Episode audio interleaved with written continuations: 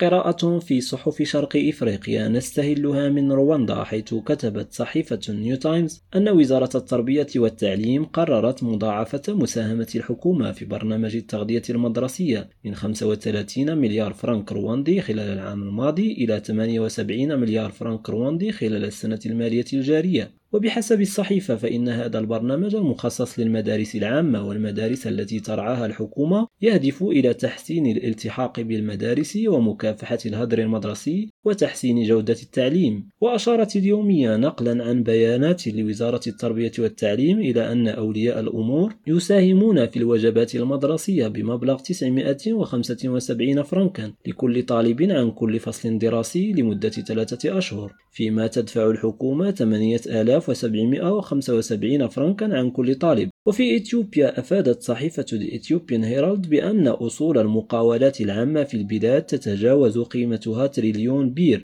وأوضحت اليومية نقلا عن وكالة إدارة المقاولات العمومية أن المقاولات العامة لعبت دورا رائدا في النمو الاقتصادي لإثيوبيا واكتسبت أكثر من تريليون بير من إجمالي الأصول. وبحسب المدير العام للوكالة هابتابو هايل ميكايل فإن المقاولات العمومية تتمتع بموارد بشرية ومادية هائلة وتساهم بحصة الأسد في خلق فرص الشغل بالبلاد. يونس بوزريدا ريم راديو كيغالي.